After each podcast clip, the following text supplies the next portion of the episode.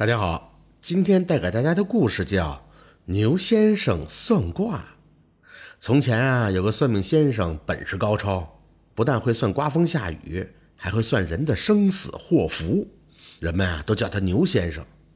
有一次呢，有人请牛先生去算卦，走到半路上啊，看见三个人在翻田种地，这牛先生就问了：“嗯，请问你们是祖孙三代吗？”有位年龄偏大的就说了。哦，是的，我们就是祖孙三代人啊。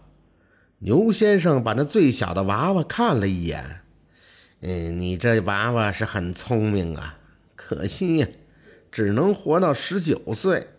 说完，不等那人再问就走了，而那位就呆在那儿了。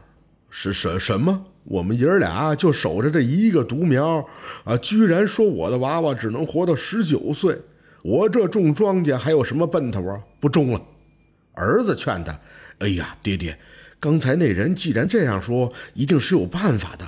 要不咱去求求他，给咱们想个主意。”说完，这爷仨就把工具一扔，去追牛先生。追了半天，终于追上了。这孙子跪在地上，抱住牛先生的哭啊！哎呀，活神仙呀！你说我只能活到十九岁，你是咋知道的呀？我是怎么知道的？我是从您脸上看出来的呀，活神仙！既然您这么有本事，您就给我想想办法吧。您让我多活几年，活神仙！你要是不说，我就不放你走。孙子在那儿哭哭啼啼，把牛先生给缠住了。这牛先生也没法子呀，只好跟着爷儿仨到了他们家中。到家以后，这爷儿仨是炒了好几盘菜，弄了一瓶酒，把牛先生是好好的招待了一番。酒足饭饱，牛先生眯着眼儿：“你这娃娃要想多活几年，哎，这事儿难办呀！我能想什么法子呢？”孙子一听，扑腾一声又跪在地上了：“神仙，求求你了！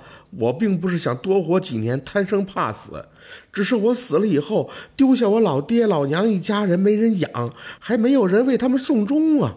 您就想想办法吧，神仙。”呃，既然你这娃娃这么有孝心，那我就给你说个办法。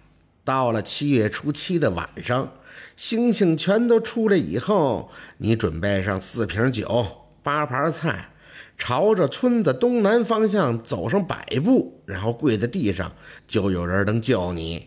说完，收过礼钱就走了。这转眼就到了七月初七晚上啊，这家人就准备了四瓶酒、八盘菜。等到星星全都出来了，端着盘子朝东南方向走了一百步，跪在地上。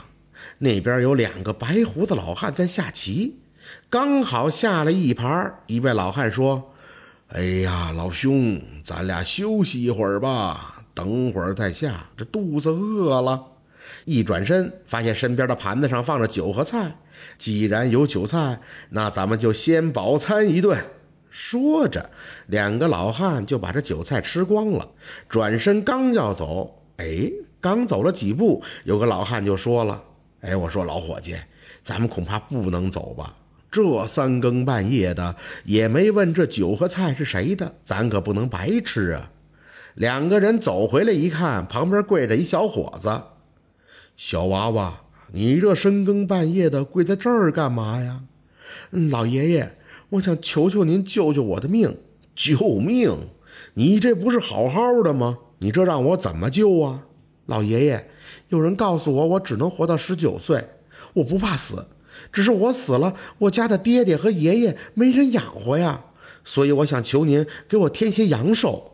两个老汉一看孩子这么说，这怪可怜兮兮的，就从怀里呀掏出了一个生死簿。这上面仔细的一查，果然这娃娃就只能活到十九岁。哎，娃娃，你告诉我是谁叫你来的？老爷爷是一位牛先生，他会算卦，本事可大了。